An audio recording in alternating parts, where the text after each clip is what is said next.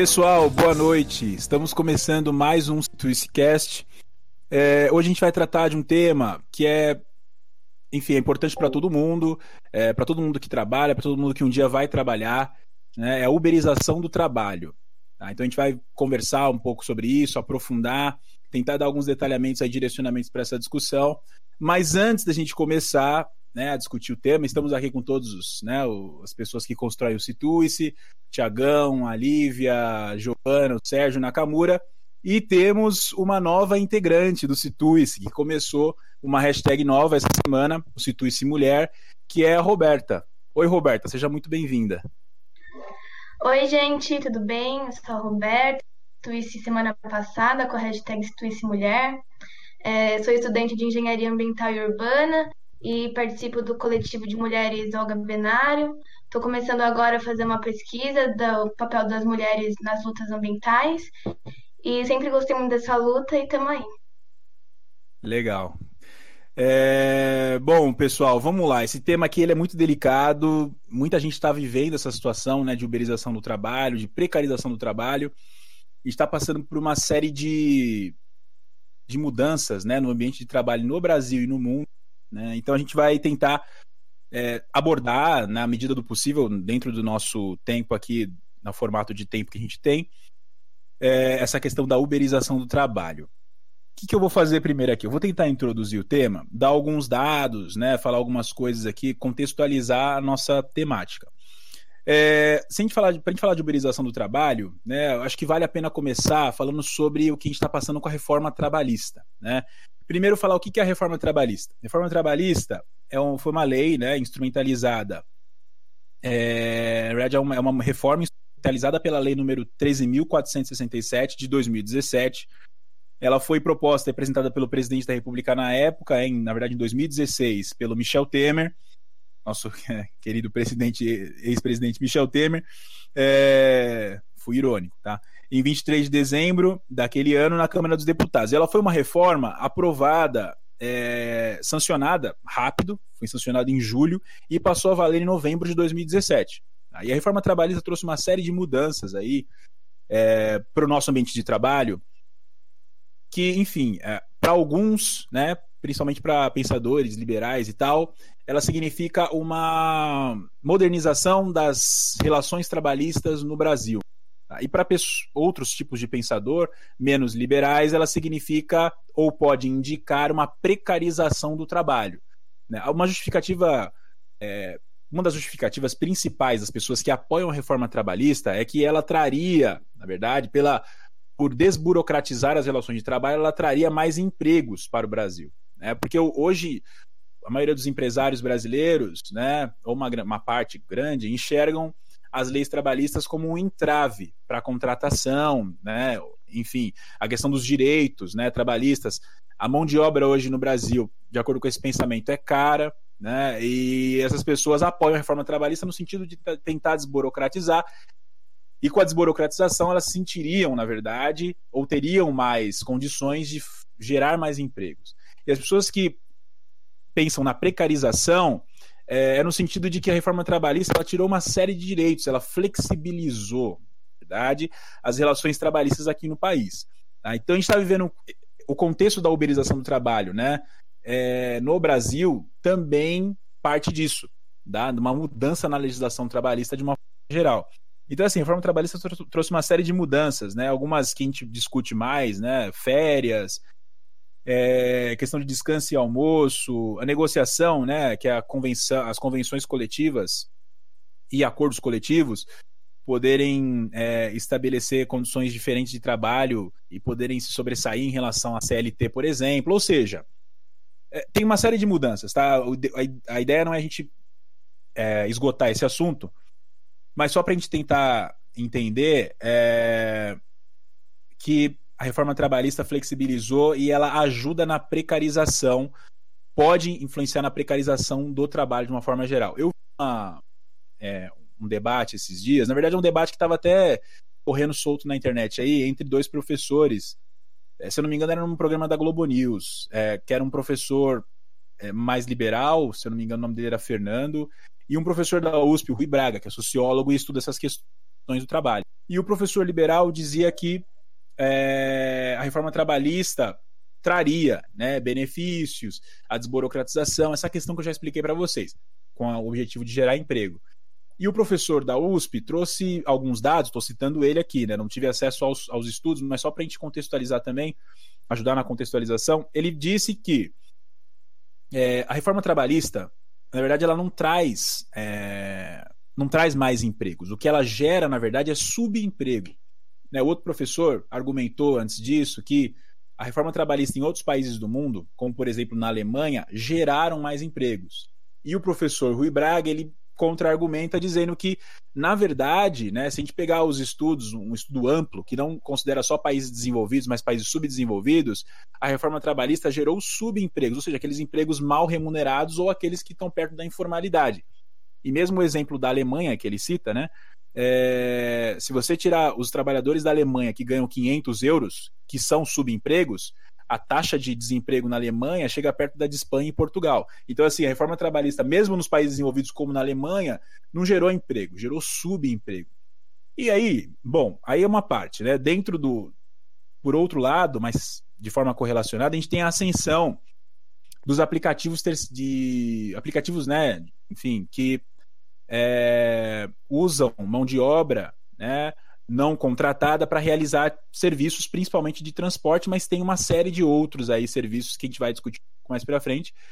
O mais conhecido aqui no Brasil, talvez, de transporte seja o Uber, mas tem outros de entrega, né? É... Glovo, por exemplo, né? E esses, esses aplicativos, esses tipos de serviços surgiram né, com a proposta de trabalho que vai no sentido né, da, da, da, precarização por não serem trabalhos de carteira assinada, por serem trabalhos onde o trabalhador não tem direitos assegurados e tal, e a gente vai discutir isso aqui mais a fundo, mas é uma ascensão que vem junto com a ascensão da tecnologia. Sem a ascensão da tecnologia, não teria esses aplicativos não teriam surgido. Então, é uma confluência de fatores hoje né, que levam à uberização do trabalho. E é interessante a gente só, só queria, antes de passar para a gente, gente debater um pouco mais a fundo, só alguns dados aqui sobre, é, sobre essas questões que eu disse. Né? Então, por exemplo, hoje, 5,5 milhões de pessoas no Brasil usam aplicativo, os aplicativos de transporte para trabalhar. Tá? Um outro dado que é interessante também, sobre informalidade. No Brasil hoje, né, a gente tem, acho que, se eu não me engano, aqui, deixa eu ver aqui o dado, 90 milhões de pessoas da população né, ativa no, no trabalho tal, são 90 milhões de pessoas.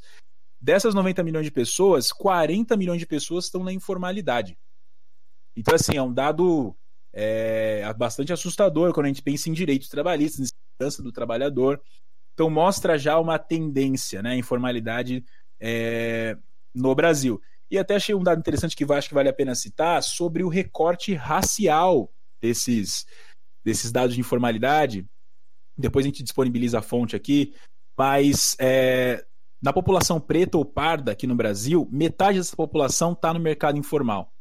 Então, assim, apesar de a gente ter uma. Além da gente ter uma grande é, parte da população econômica, da, né, da população ativa no mercado de trabalho, é, no, no mercado informal, o recorte racial mostra que a maioria das pessoas pretas ou pardas estão nesse mercado. Então tem um recorte racial também interessante. Bom, sobre esse tema são muitos dados, né? Eu trouxe só alguns para tentar contextualizar é, e a gente passar para a discussão. Eu acho que, o Nakamura, você é, no, sobre em relação aos aplicativos, né? Acho que você tem algumas coisas para falar sobre a ascensão deles. O que, que você pode trazer para a gente aí sobre isso? Olha, é, é uma questão bem delicada, né? Eu acho que dos últimos anos a gente tem visto uma ascensão inegável de todos eles, né? Se a gente for puxar essas empresas que são baseadas em aplicativo, transporte de pessoas e entrega de alimentos e produtos, é, a gente pode ver que isso é, estourou assim nos últimos 10 anos no máximo. Né? A Uber, por exemplo, ela surgiu em 2009, o iFood aqui no Brasil, que foi a primeira empresa é, responsável pela entrega de alimentos, né? Ela surgiu, surgiu em 2011, né? O 99 surgiu em 2012. Então, ainda é, é uma coisa recente, né? mas que já tem causado um impacto muito grande. E com essa tendência da precarização do trabalho, com essa tendência do aumento do desemprego que a gente tem vivido, é, esses aplicativos, né, esses serviços, eles acabam servindo como uma saída para quem não tem onde trabalhar. Né? Então a pessoa se vê assim é, sem saída realmente e a única forma que ela tem de conseguir alguma renda é realmente trabalhando para esses aplicativos. Só que o problema não está é, em trabalhar para eles, mas é na, na situação do trabalho em que a pessoa se encontra, né? É a pessoa se encontrar realmente num subemprego com uma nova roupagem, porque é aquela roupagem de você estar tá trabalhando para uma empresa de tecnologia, de você é, tá trabalhando né, num mercado que é inovador, mas que na sua essência é um subemprego. Você tem que é, trabalhar muito para ganhar pouco e quem lucra de verdade são as empresas que estão por trás. Né? Nesse sentido, eu acho que acredito que o, a lógica que funciona dos aplicativos ela é uma lógica muito parecida com a lógica que a gente vê da terceirização, né? E quando você falou sobre a questão da precarização do trabalho aqui no Brasil, bem na época da, da reforma trabalhista, surgiu também a PEC da terceirização, que foi aprovada em março de 2017, né? E aquela PEC, ela é, mudou algumas coisas realmente bem fundamentais em relação à terceirização. Até aquela época, a terceirização ela era permitida só para algumas atividades e não para atividade fim. Né? Acho que um exemplo mais clássico aqui é, por exemplo, numa escola onde a terceirização ela podia ser feita para é, profissionais que trabalhassem na área da limpeza, da alimentação e até da contabilidade. E agora, com a PEC da, da terceirização, a atividade fim principal da escola, que no caso é o professor, também pode ser terceirizada. Então, com essa PEC, você abre né, a, a possibilidade de você, de uma empresa, terceirizar todos os seus funcionários. E a gente sabe que, querendo ou não, pelo menos aqui no Brasil, a realidade de um funcionário terceirizado não é a, a das melhores. Né? As condições de trabalho não são das melhores e a pessoa fica à mercê. Então... É, o Nakamura, só um adendo. Tem uma, assim, é verdade isso, tem só uma regra, né, que da reforma trabalhista, que tem um tempo, né, para você recontratar o terceirizado. Mas assim, mesmo você colocando um tempo, isso não impede que a empresa terceirize. É, Exato. É, que a mão de obra geralmente é encarada como cara, que na verdade são os direitos do trabalhador, né? É. O problema da reforma é realmente isso, né? Porque ela deixa é, várias lacunas assim por onde as, as empresas podem agir e né, que é essa tal da flexibilização e as empresas podem agir para se favorecer, né? Isso é, é inegável. Então, é, outra questão que acho que é importante colocar aqui é a responsabilidade das empresas, né? Que isso mudou também. É, hoje em dia, a, a empresa, né, após a PEC, ela a empresa que contratou a terceirizada. Né? Uma empresa contrata uma terceirizada e a terceirizada contrata você. É, porque você acaba saindo e a terceirizada tem que te pagar. Só que se a é, só que se acontece alguma coisa, né? Se, por exemplo, você sofre um acidente de trabalho, precisa de algum benefício, ou você tem algum tipo de conflito com a terceirizada, alguma coisa assim, algum conflito no seu trabalho, é, a empresa que contratou a terceirizada só vai se responsabilizar se a terceirizada é, não tiver mais recursos para lidar com você. Então, a empresa que contratou a terceirizada, ela só vai ficar responsável por você a partir do momento que a terceirizada não tiver mais nenhuma responsabilidade. Né? E não, não ser capaz de suprir essas responsabilidades no caso. Então, você precisa de um benefício a terceirizada não pode mais pagar, e aí quem vai se responsabilizar depois disso é a empresa contratante. Fora isso, você fica à mercê sempre da terceirizada. Você nunca, a empresa que contratou a terceirizada, nunca vai ter que responder por nada é, se nada acontecer com a terceirizada. E se a gente for querer pegar o exemplo de algum país, é, a gente pode olhar para o caso do Uruguai, que fez uma reforma, né? É, e fez um, uma mudança na sua lei de terceirização, só que lá, no caso, a responsabilidade pelo empregado ela é compartilhada entre a empresa contratante e entre a terceirizada. Então não existe essa diferenciação. Né? E isso, com certeza, dá muito mais segurança né, para o trabalhador.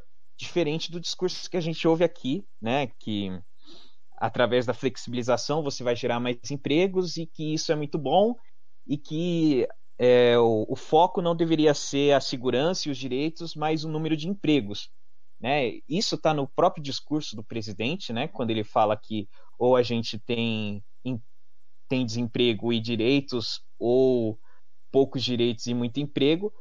E isso reflete na lógica do nosso dia a dia. Né? Então, é, eu estou falando da, terceira, da terceirização, é, realmente para a gente entender como esse, essa lógica da terceirização ela se reflete na lógica dos aplicativos, porque da mesma forma que uma empresa que contrata uma terceirizada e não e se exime da responsabilidade do funcionário, né, que foi contratado pela terceirizada, as empresas de aplicativo muitas vezes se eximem da responsabilidade é, das pessoas que trabalham para elas. Né? Então tem alguns números assim que eles são bem bem importantes da gente mostrar aqui. A Uber, por exemplo, aqui no Brasil, ela tem ela própria anunciou, né, que ela tem mais de 600 mil motoristas cadastrados, que são motoristas que trabalhariam para ela, no caso.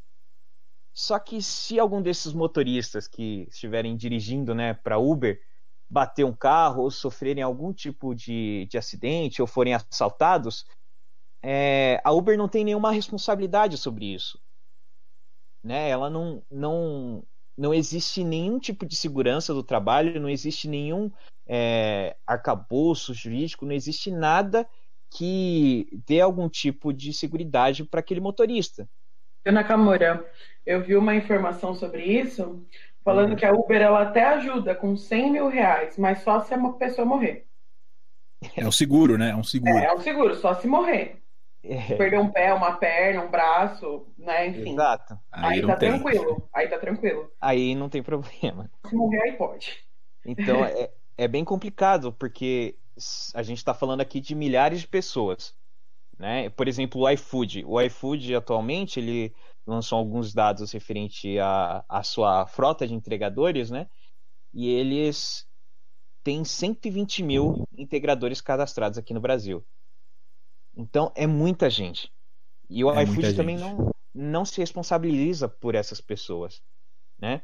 É, teve até um post que o, o Thiago fez recentemente sobre a Glovo, né, que é outra empresa de entregas que surgiu lá em 2015 na Europa, é, de um caso de um entregador da Glovo na Espanha, se eu não me engano, que ele sofreu um acidente e acabou morrendo e a Glovo não não assumiu nenhuma responsabilidade por isso. Porque aí é aquela mesma lógica. Bom, ele estava servindo, estava é, prestando serviço porque ele quis, né? Ele estava trabalhando para a gente, mas nós não temos nenhuma responsabilidade sobre ele. Logo, ele que quis empreender, né? Exato, ele que quis entrar no negócio, ninguém obrigou. E então a gente não assume nenhuma responsabilidade. Só que são muitas pessoas que estão envolvidas são. nisso. E o Nakamura, só uma só pra gente tentar estabelecer aqui uberização, o que a gente quer dizer com isso, né? Uberização, talvez assim, na minha visão, é, é um processo de você transformar o trabalhador é, em um trabalhador informal. Sim. Então é uma pessoa disponível ao trabalho. Porque todos esses é, aplicativos, eles fazem isso, né? Eles querem um trabalhador disponível, mas na informalidade. É, então, e claro, né, sem nenhum direito, sem nenhuma garantia, sem nenhuma segurança e sem nenhuma estabilidade. Então, você falou 120 mil trabalhadores. Realmente é uma multidão de trabalhadores que passa a ser, a ser recrutada, né, chamada para trabalhar conforme o mercado precisa. Então, é, a uberização é mais ou menos nesse sentido. Né? Exatamente. E aí, por exemplo, a RAP, que é outra empresa que cresceu bastante nos últimos anos, que chegou em 2015 mais ou menos também, ela já tem 10 mil é, entregadores. Então, assim, é uma coisa que está crescendo muito. Só que com essa tendência de você flexibilizar, é, a cobrança que você vai ter sobre essas empresas vai ser cada vez menor e esses trabalhadores vão ficar cada vez mais vulneráveis né, quanto às condições de trabalho que eles têm. É, e só para fechar assim um, a, a, minha fala, tem um documentário que é bem interessante, que eu acho que vale a pena é, quem estiver escutando assistir, que ele se chama The True Cost. Né? Ele fala um pouquinho sobre a empresa, uh, sobre a indústria da moda, né? E ele mostra realmente como a indústria da moda ela precarizou, precarizou a mão de obra, né? E aí durante o documentário eles vão mostrar é, um caso de Bangladesh é, em que um prédio onde tinha algumas empresas têxteis, né? É, esse prédio ele desabou, né? E tinham vários funcionários que trabalhavam lá. É, e com esse com esse desabamento tiveram mais de mil mortes e mais de 2.500 pessoas feridas. Né? Foi tipo um acidente terrível, uma coisa. É, foi um dos piores acidentes da história do país.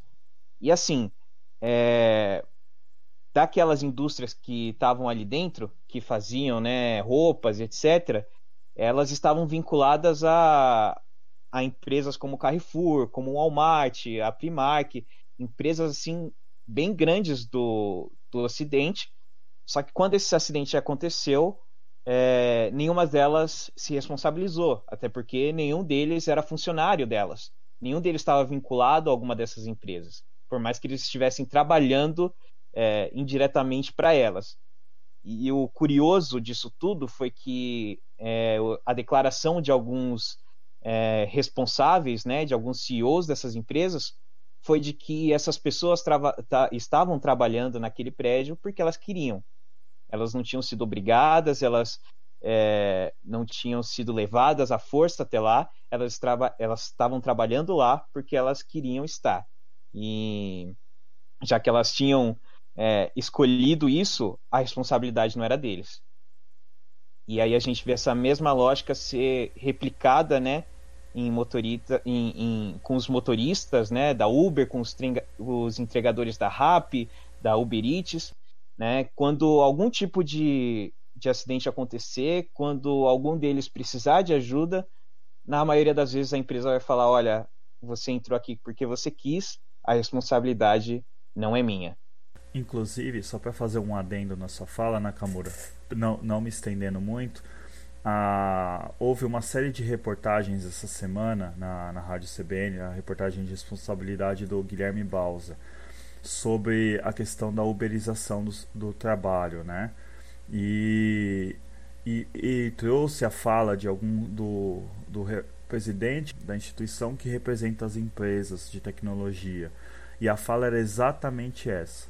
Exatamente essa é, que, que as pessoas estão lá porque querem, que, que é, como se a empresa fizesse uma bondade, ela oferecendo serviços de intermediar a, a, o serviço ofertado pelo, pela pessoa de maneira informal e a pessoa que recebe. É como se isso é, fosse. O, o Tiagão, é porque você. A ideia é essa, né? Você está disponibilizando, você está dando uma oportunidade para a pessoa que quer, né?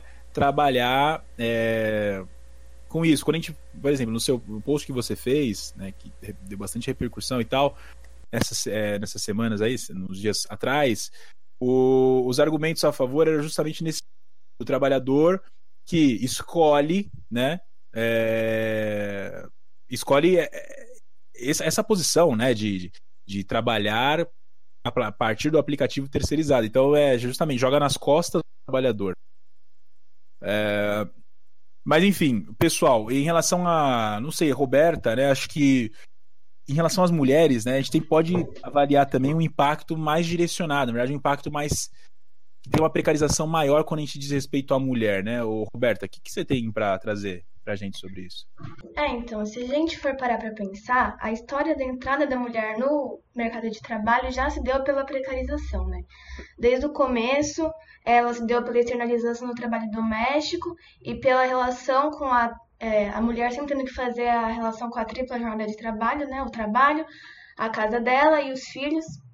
E eu acredito que essa flexibilização do trabalho seja algo que seja muito importante para a mulher por causa dessa questão da tripla jornada. E eu vejo que esse momento de uberização pode acabar se tornando uma desculpa é, das empresas para falar não, a gente está apoiando as mulheres, é, a gente está é, favorecendo para elas poderem é, cuidar, fazer os horários dela, cuidar dos filhos, cuidar da, dos afazeres que seriam né, a responsabilidade delas. Desde sempre, na verdade, está crescendo mais agora essa questão da uberização, mas as mulheres sempre tiveram esse papel de, mesmo como por exemplo em salões de beleza, essas coisas, as mulheres sempre tiveram já nesse papel de, por exemplo, alugar um espaço para fazer o trabalho dela, mas não está diretamente ligada à empresa. Então, eu acredito que as mulheres, elas, desde muito antes, já vêm sofrendo com, com essa questão, só que agora ela está se tornando cada vez maior. Roberta, queria fazer um adendo na sua fala. Ah. Porque eu, eu fiquei pensando sobre esse assunto, né? É, e essa é uma impressão minha, pode ser que eu esteja errada ou não, mas me parece que as coisas, quando se precarizam é, para a mulher, elas não afetam tanto. Aí quando começa a precarizar para o homem, aí aparece na sociedade.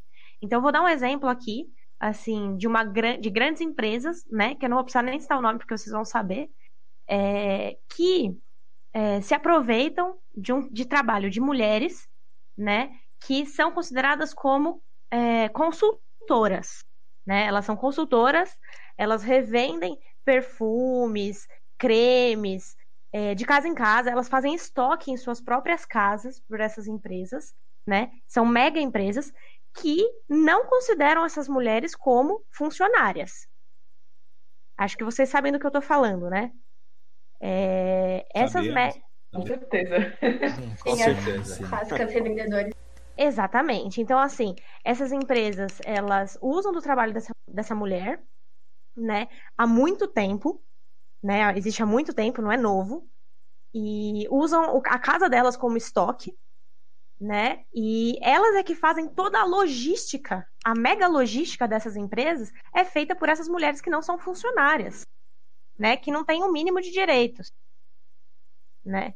Então, assim, eu fico me questionando, porque eu acho que é um tema novo, eu acho que é um tema importante, eu concordo com vocês, mas eu fico pensando assim, por que só agora, né, a gente está é, vendo que isso é tão grave e discutindo tanto na sociedade? Porque isso já existia há muito tempo, né? E eu fico, eu fico me perguntando qual é a diferença das precarizações que a gente viveu antes, né? E, e, a, e, a, e essa uberização que está tendo o nome agora. Claro que eu consigo enxergar uma diferença, que inclusive eu quero falar mais para frente, mas é, eu acho que tem uma questão aí de que, assim, enquanto eram majoritariamente mulheres que estavam sofrendo com essa precarização, isso não se tornava tão alarmante na sociedade. E agora não, agora é uma precarização que está atingindo globalmente muita gente e muitos homens. Olivia, só, só um, um parênteses, porque a gente faz esse recorte que você fez, mas o recorte racial também vale, né? Porque se você parar para pensar para infor informalidade, a Com informalidade, certeza. aquele dado que eu passei no começo, metade da população preta e parda no Brasil trabalha no mercado informal. Exato. Agora, quando a informalidade ela avança para outros setores da sociedade, Exatamente. aí a gente começa, a, o alerta acende, né? Isso, que, isso. O, o alerta tem que acender. Mas é tem. é interessante a gente ver a nossa seletividade, né? No, uhum, análise, exatamente. Né? Achei interessante mesmo em relação à mulher é aquilo, né? A gente está sempre à margem, né? É, é, aquela coisa da divisão sexual do trabalho, né? O homem a carga de que é mais produtivo, é forte, faz os trabalhos mais brutos e a mulher sempre com aquela coisa de mãe, maternal e aquela coisa, né? E aí nesse sentido ainda teve um estudo publicado em julho de 2018 pela Universidade de Chicago e de Stanford, falando sobre a diferença de renda entre homens e mulheres dentro desses aplicativos. O que é, assim, a princípio, quando eu li, eu falei, gente, como pode, né? Funciona. E aí eles falaram que, analisando os dados de um milhão de motoristas da Uber, a pesquisa mostrou que as mulheres recebem um total de 7% de ganhos por hora a menos do que os homens. E isso tudo porque jornada da mulher, porque, enfim, a mulher não consegue dar conta de, de, de, fazer a mesma quantidade de horas que um cara que trabalha, sei lá, 16 horas por dia e não vai voltar para casa e cuidar do filho. A mulher não vai conseguir. Então, ela acaba recebendo é, muito menos do que o homem, né? Sim, e eu, sim. eu, eu também fiquei bastante, assim, perplexa, porque eu não conhecia, eu não uso esse tipo de serviço, então eu não conhecia. Existe um aplicativo, é, nesse mesmo sentido desses aplicativos que fazem o intermédio entre a empresa e, e, e o serviço, enfim, a pessoa, um aplicativo para manicure, pedicure e etc., coisas de beleza, é, acho que sobrancelha, essas coisas nesse sentido. Para contratar faxineiras. Os relatos que a gente lê de ambos são coisas assim absurdas, além de é, assédio, além de problemas é, é, entre o aplicativo e a pessoa. Eu vi relatos, por exemplo, de gente que foi assaltada no meio do caminho e aí não conseguiu chegar na casa da pessoa e a, a, a, a, pessoa que foi contratada teve que arcar com o serviço. Então, ao invés dela receber por isso, ela ainda teve que pagar por isso. Né? É, são relatos assim absurdos. Quem quiser depois dar uma olhadinha aí na internet, tem vários, vários sites, várias é, notícias que, que vão mostrando vários relatos de várias mulheres. Realmente uma situação de precarização, né? É, é, o, é o, o absurdo do absurdo, assim. É... Sim, é, é, é, bem complicado mesmo. E, e uma questão que, é, que a gente estava colocando, que a Giovana colocou um pouco também, e que os outros anteriores colocaram, é que dessa disponibilidade, né? Que, que a, a empresa ela, ela fala que você tem que estar disponível para esse trabalho. Mas assim, aí eu faço a pergunta para vocês. Qual emprego que não quer que seu funcionário esteja disponível, né? Eu trabalho numa empresa e é, eu tenho que estar disponível lá às 8 horas diárias, né? Mas qual que é a diferença desse sistema de uberização e, e de, por esses aplicativos? É que, na verdade, o cara, que nem a mulher, né? Que nem é considerada funcionária daquela empresa, ela tem que estar disponível full time, né? Ela tem que estar disponível o tempo todo. E aí a gente vê é, um problema, porque já que a mulher tem aquela jornada tripla, ela logo, consequentemente, ela vai estar menos disponível do que um homem, né? Então, que, que, geralmente tem menos funções agregadas aí por causa do seu, da sua, do seu papel social aí de homem, né? Então, é, é complicado mesmo. Essa parte é das mulheres e, e racial, eu acho que é uma questão bem importante para a gente abordar, uma vez que sempre sofreram com essa precarização, não é de hoje, né? Bom, eu não sei se eu posso entrar já num tópico que eu ia falar, mas acho que sim, pode, né, Luiz? Sim, pode ir, Lívia, manda ver. É, eu, eu queria entrar justamente nesse tópico, porque, assim, é um tópico que sofre precarização já desde sempre, né? que é o tópico da precarização da educação, né? Então, assim como as mulheres, assim como os negros, como as pessoas que estão à margem da sociedade, a educação, é, a partir do momento que ela é, é aberta, né, ela começa a se tornar pública e que tem que ser para todos e que envolve a maioria da sociedade, ela começa a ser precarizada, né? Porque enquanto a educação era para poucos, né, lá na época militar, é, as escolas públicas eram tidas como boas, né? As escolas públicas tinham recursos, as escolas públicas tinham professores bem formados e tudo mais. A partir dos anos 90, quando começa a expansão da educação básica, né? E aí é, mais classes sociais começam a ter acesso à educação, essa educação vem sendo sempre precarizada ao longo da história, né?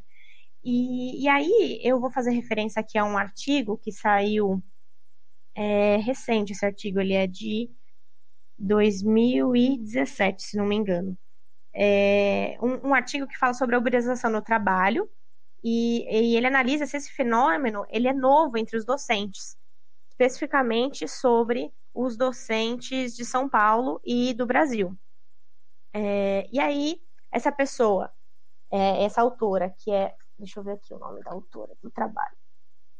Ela é, ela se chama Selma Venco, né?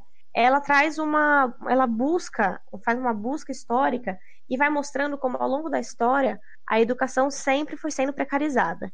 Então ela mostra uma série de resoluções, de leis, de portarias que o que fazem?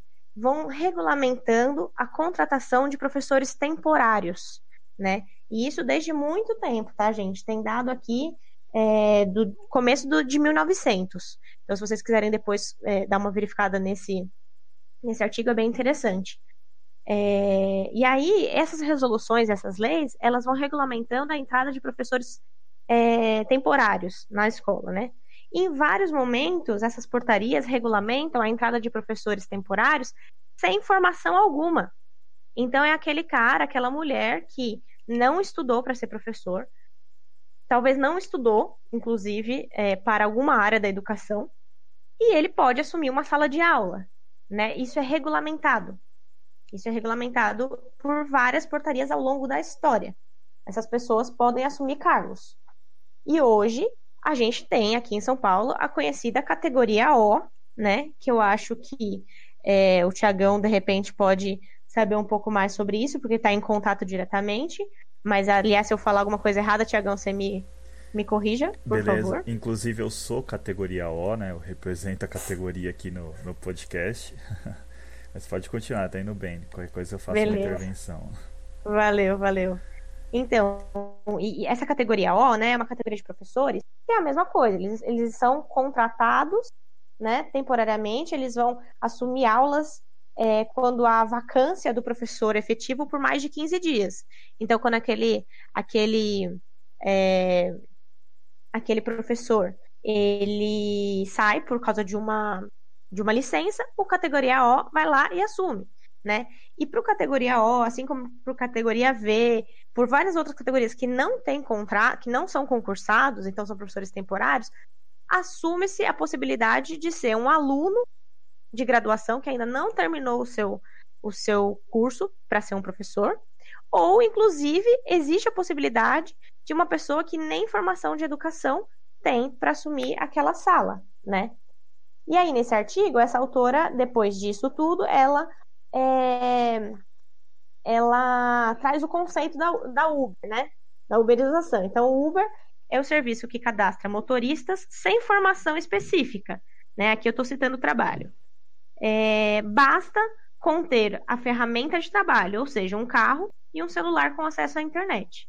Seus serviços são vendidos a preços inferiores aos praticados pelos que são regulamentados que obrigatoriamente devem pagar impostos e ser certificados, né, de acordo com a legislação do país. E é isso que acontece nas escolas. O professor que ainda não se formou e assume uma sala de aula, ele não tem formação para dar na sala de aula, ele ganha menos que todos os outros professores e ele não tem direito nenhum, né?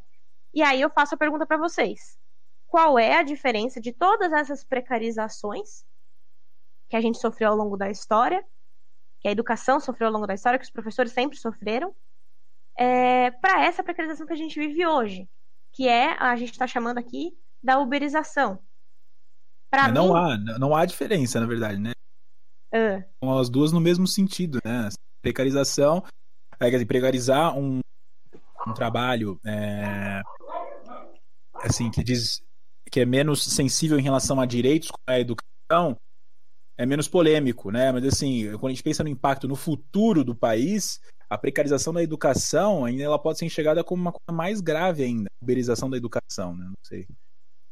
Então, para mim, o que acontece é, é, eu consigo enxergar uma diferença, que é uma diferença simbólica, que é o seguinte: enquanto a precarização ela simplesmente precariza, a uberização, ela precariza, mas precariza com um ar de moderno, né? Ela precariza ah, com sim. um ar de empreendedorismo, de inovação, de criatividade, iniciativa. Então, a precarização antes docente, é... ela era uma precarização que, inclusive, as pessoas não querem passar. Então, não existe pessoa alguma que chegue e fale assim: ah, eu quero ser professor categoria O do estado de São Paulo. Ninguém fala isso porque todo mundo consegue enxergar que aquilo é uma precarização muito, muito ruim. Agora, A precarização vinda pela uberização é uma precarização que ela é bonita. Será que isso tem a ver com a ascensão da tecnologia, é, com a tecnologia no meio, essa questão do prestígio, né, de, de uso da tecnologia, fetiche, né, com isso? Nossa, então, eu vou agora, não sei, né? É interessante esse aspecto. Sim, ah, muito interessante. Com, com, toda certeza, desculpa. É... Pode falar. Mas com toda certeza, é aquilo que eu falei no comecinho, tipo, tem toda essa roupagem de você estar tá trabalhando né, para uma empresa de tecnologia através de um aplicativo, uma startup, né, uma empresa que é nova, que é moderna, e aí você coloca toda essa roupagem da tecnologia por trás e você, né, mas, dá uma mascarada na questão de que é só mais uma forma de subemprego que já existia e que agora só parece mais bonitinha. Exatamente, Nakamura. E eu acho que um ponto muito importante que ela traz nesse artigo é o seguinte: é, enquanto as outras precarizações, então, por exemplo, ela, fa ela faz uma comparação com o toyotismo, com o fordismo, né? É, que também eram maneiras de visavam a precarização porque visavam o lucro, né, a maior produção. É, essas, esses tipos de precarização, o que acontecia? Ela não falava que a pessoa não era um trabalhador. A pessoa era um trabalhador. Ela era contratada, inclusive, é, daquela empresa, né? O que, que a uberização faz? A uberização, ela transforma aquela pessoa é, não num trabalhador, né? Mas numa pessoa que se conectou a um grupo porque quis. Então, essa pessoa, ela não faz mais parte é, da classe trabalhadora. Entendeu? Então, é, a pessoa não fazendo mais parte da classe trabalhadora, ela não assume mais a luta do trabalhador. Então, a uberização, além de ser bonita, além de ser glamurosa, ela destrói mais ainda a consciência de classe. É uma precarização que camufla, né? Camufla o seu verdade... sua verdadeira intenção, né? Exatamente, exatamente. Então, eu acho que assim, a uberização, tipo, ela vem camuflada, é bonita, é legal, é inovador, é empreendedor, e além de tudo, fala para você que você não é o trabalhador, né? Você não é o funcionário. Então a consciência de classe morre, né? E a luta dos trabalhadores vai morrendo também. Que perigo, é. Muito bem observado. Eu acho que nesse ponto é, a questão dos professores ainda se diferencia um pouco da uberização. Porque, por exemplo, nós que somos professores, ou a gente trabalha dando aula em instituições particulares, ou a gente passa em concurso público para ser efetivo e dar aula no Estado. Basicamente é isso que nós temos de vagas. E como é difícil entrar no particular, eu, por exemplo, sou professor de filosofia, são poucas as vagas em escolas particulares. A gente fica muito dependente de trabalhar nas escolas do Estado. Como é raro ter concursos, demora muito tempo para ter concurso, o que a gente tem para é, para trabalhar são o trabalho né, de não efetivo, ou seja, eventual e a chamada categoria O. E, mas dentro disso, acredito que mesmo é, esses professores eventuais esses professores de categoria O têm consciência de classe de serem professores. E, Exatamente. E assim, é difícil ver uma luta para ter concursos e tudo mais, mas há uma mínima tentativa dessas pessoas de lutarem para melhores condições dentro desse trabalho de, de professor não efetivo.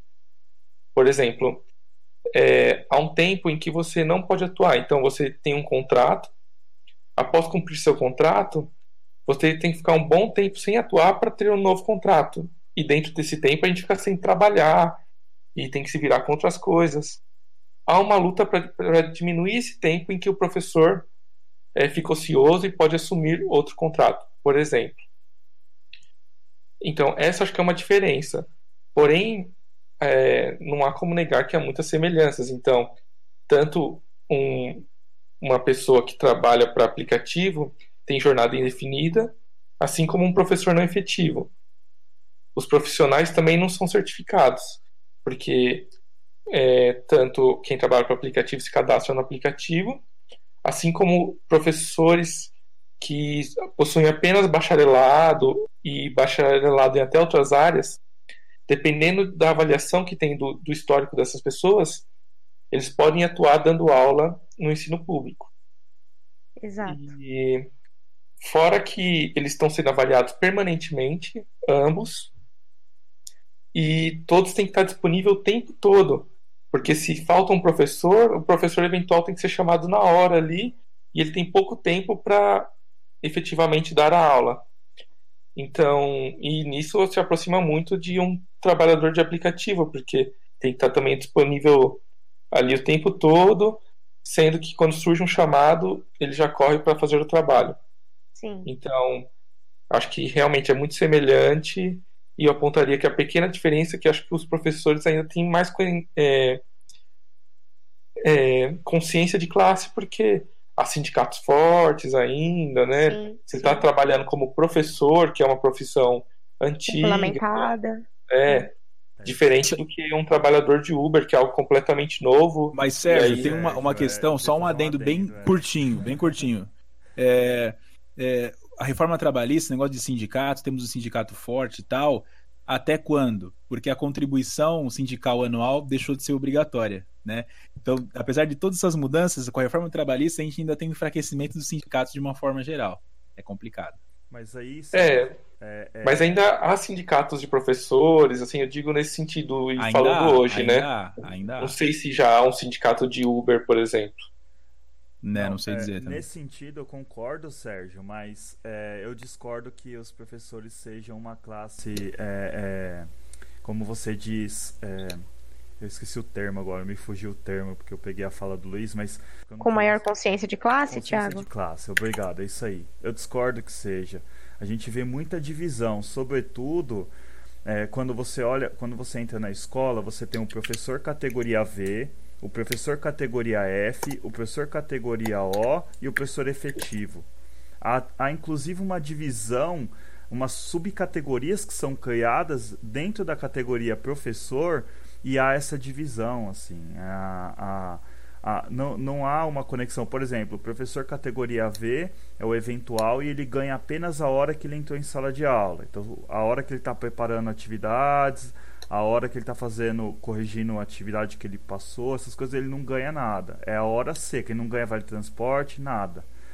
O professor, o professor categoria O, ele recebe a sua hora aula, ele recebe o ATPL, que é, que é são duas horas semanais para preparar atividades, e ele recebe a hora de ATPC, que é uma hora que teoricamente os professores deveriam, deveriam estar estudando, que é o aprimor- aprimoramento dele, a melhoria contínua, etc.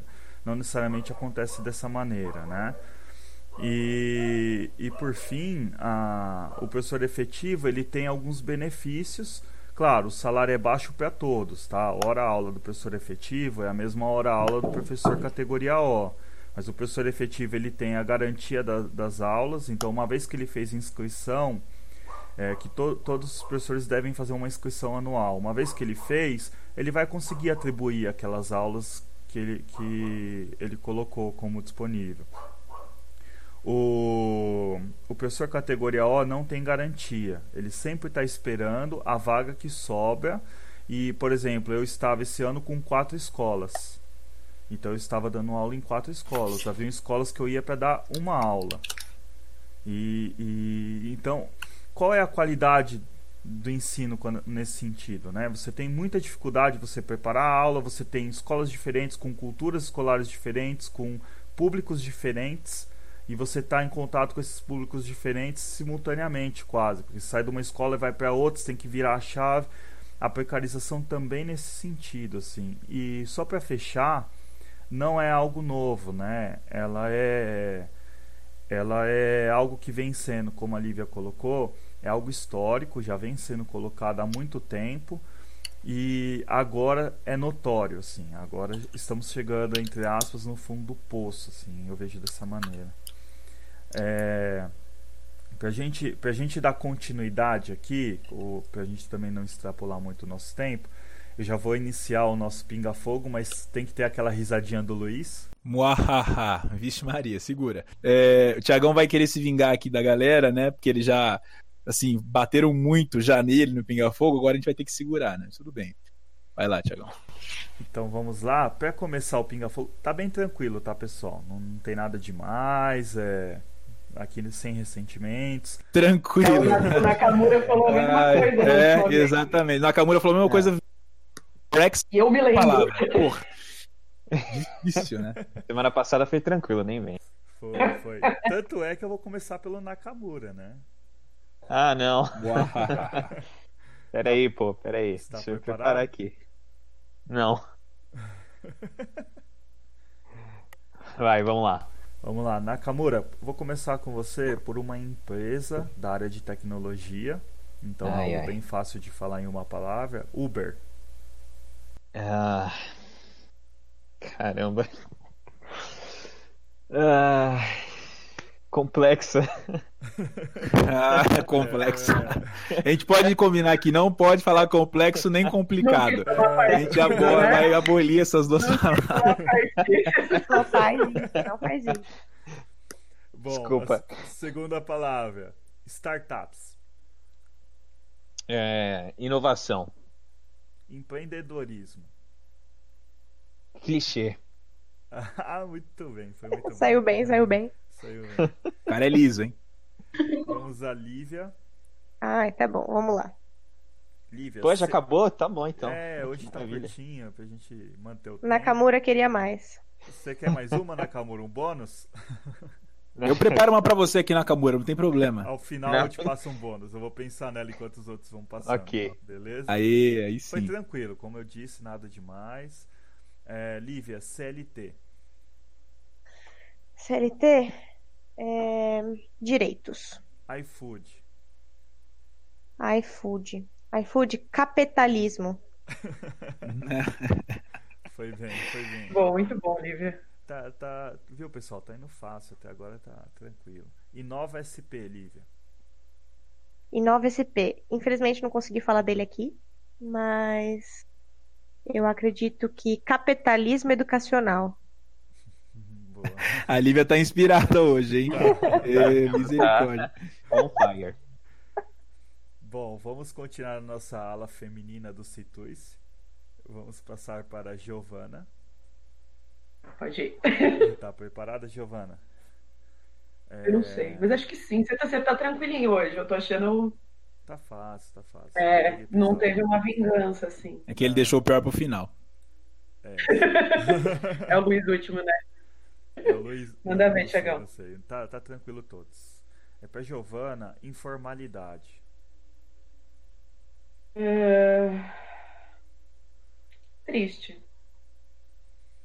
Não sei como definir. Acho que triste, sei lá. Algo nesse sentido. Uhum. Tá, vamos lá. Reforma da Previdência. Ai, necessário e desgraçado. Pode essa palavra? Acho que pode, não tem. É uma definição nova, inovadora. Mas- Bom, Você diz, cê diz é, necessária em qual você quer explicar? Quer deixar. Ah, não sei. Acredito que seja necessário que algo seja feito, Uhum. mas não da forma como está sendo feito. Ok. E tecnologia. Hum... Tecnologia. Puta, eu acho necessário também. Eu acho. Acho que melhor essa palavra. Eu não vou me, me prolongar. Beleza. Viu? Tranquilo, nada muito complicado. A do Sérgio também, Sérgio. Você é o próximo, você tá preparado? Tô pronto, Tiagão. Bom, primeiro, muito obrigado, Giovana. Vamos começar com o Sérgio, então. Sérgio, é...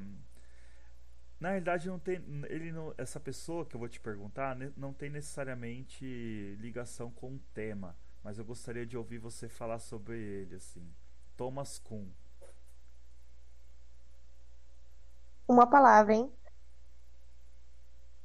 nossa, o Thiagão pegou pesado demais, mano. Thomas Kuhn, velho. Meu Deus. Meu misericórdia. Silêncio O Sérgio ficou em choque, cara. Que isso? Que absurdo. Acho um cara fundamental. pela revolução que ele fez na forma de estudar ciência. Ah, tá vendo? Ele, ele tava elaborando a resposta. Perfeito, Sérgio. As outras duas são fáceis, inclusive eu já passei por elas com outras pessoas. É CLT. CLT. Putz, pior que eu usei fundamental pro cum, queimei. Eu vou, vou usar um sinônimo, que acho que é essencial também. Legal, legal. E tecnologia. Fundamental. Não, tô brincando. Complexo. Complexo, né? Olha o golpe, Difícil. olha o golpe do pinga-fogo. Como assim? Qual foi a palavra? Complexo? Tecnologia. Tecnologia, acho que é uma- uma forte aliada para o desenvolvimento do nosso mundo. Vou usar isso. Bacana, Sérgio. Você saiu bem, Sérgio. Foi tranquilo também. Valeu, Tiagão. E vamos agora com a Roberta, nossa estreante do dia. Ai, meu Deus. Roberta, também são palavras que já foram usadas, então tranquilo, assim, não tá nada difícil. Vamos começar com terceirização. Hum, precarização. Muito bem. Startups. Na hora que você falou isso pro Nakamura, eu pensei exatamente em inovação. Então, eu vou repetir o que ele falou, inovação. E Uber. Facilidade. Legal. Foi fácil, viu? Tranquilo. Pra falar sobre Uber é difícil, hein? Porque, tipo, depois de tudo que a gente falou, dá até uma dor no coração. Né? né? É, é verdade. Dá. É, não, e, e o pior é que a gente fica um pouco refém disso tudo, apesar de saber de Muito, tudo que cara, tá muito. rolando, né? Sim. Muito. Sim. É, vamos lá. É, o último, o nosso último, porém não menos importante, nosso Lá vem. âncora Segura. do, âncora do, do nosso podcast. É, Luiz, tá pronto? Pode ir, Tiagão, manda bala. Ficou fácil para você também, Luiz, porque são palavras que já passaram, né? É, A primeira bom. delas é informalidade. É, eu não queria repetir palavra. Informalidade. É... Ah, precarização, né? Precário. é, Insuficiente. Ok. Essa é a palavra. Insuficiente. É, reforma da Previdência. Reforma da Previdência é, não está sendo discutida da melhor forma possível, né? É, então, assim, vou, vou usar uma palavra para reforma da Previdência nos moldes como está sendo feita hoje. Vamos dizer assim. Nossa, difícil, hein? Uma palavra. Meu, treta, eu fiquei, eu fiquei É treta, tipo, meu. e agora? Não, porque a reforma da Previdência é um negócio complexo e é, mas da forma que está sendo feita, é, assim, eu penso em precarização também, mas eu penso em tô, com- tô com dificuldade hoje no Pinga Fogo. Tô com assim, o repertório de palavras É, tá complicado. não vale. É, mas depois de Brexit, né, a gente tenta fazer. é, é precário. Ah, vou colocar precário. Não consegui achar outra palavra aqui. É precário também. É, A gente vai ter que começar a aumentar as regras do. É, a gente tem que melhorar essas regras. É complicado, Mas- mas complicado. Ah, vou colocar uma palavra então, complicado. Não tô brincando. Complexo. Insuficiente, tia, É. ô, Luiz. É insuficiente, insuficiente. ok. Vamos para a próxima: empreendedorismo. É, tem muita mistificação nessa, nesse, no uso desse termo. Então eu colocaria mistificação como um, um sintoma de como se usa essa palavra. Muito bem. Então vocês viram que foi tranquilo. Eu- Acabou? É, acabou. Ô, louco! Muito rápido. É, Queria mais, queria mais. Muito bom, Tiagão, muito bom. Foi muito bom, Tiagão, muito bom. tá. Bem O grupo tá- O contextualizado. grupo tá crescendo, né, gente? É verdade, Aí a tem que gente ser tem mais. Mas tem que colocar mais regras mesmo. Porque repetir palavra não pode, essas coisas. Mas enfim, a gente vai melhorando. Bom, pessoal, então é, é isso, né? O nosso tempo aqui, o formato de tempo permite a gente ir até aqui. É um tema complexo, um tema que exige discussão, né? A gente é, na, mesmo na nossa página do Instagram, a gente tem, tem discutido esse tema. O Thiagão mesmo, no Twist Tech, fez um post aí que, é, enfim, os nossos seguidores comentaram bastante, discutiram bastante. A gente está tentando estender esse tema aqui, a gente tentou estender esse tema aqui, justamente para tentar trabalhar um pouco mais com essa questão da uberização do trabalho. Espero que a gente tenha feito é, um, uma discussão legal. Não é completa, mas enfim, a gente tentou fazer o melhor possível aqui. É, claro, sempre lembrar, né, não deixem de seguir, não deixem de seguir a gente no Instagram, nossa página do Facebook, a gente tem também a página no Twitter. Lá a gente posta conteúdos diversos é, todos os dias aí da semana, é, pelo menos dois posts por dia, além do nosso podcast aqui. Tá? Então siga lá nossas mídias, é, convidem pessoas para curtir, para seguir a gente e para ouvir nosso podcast também, que vai estar disponibilizado é, tanto no Spotify como no YouTube. Beleza? Então é isso aí. Pessoal, dá um tchauzinho aí para nossos ouvintes. Valeu, pessoal. Até mais. Tchau, Tchau galera. Até a próxima. Tchau. Tchau. Falou, galera. Até mais. É isso aí, gente. Valeu. Até a próxima. Ciao, ciao.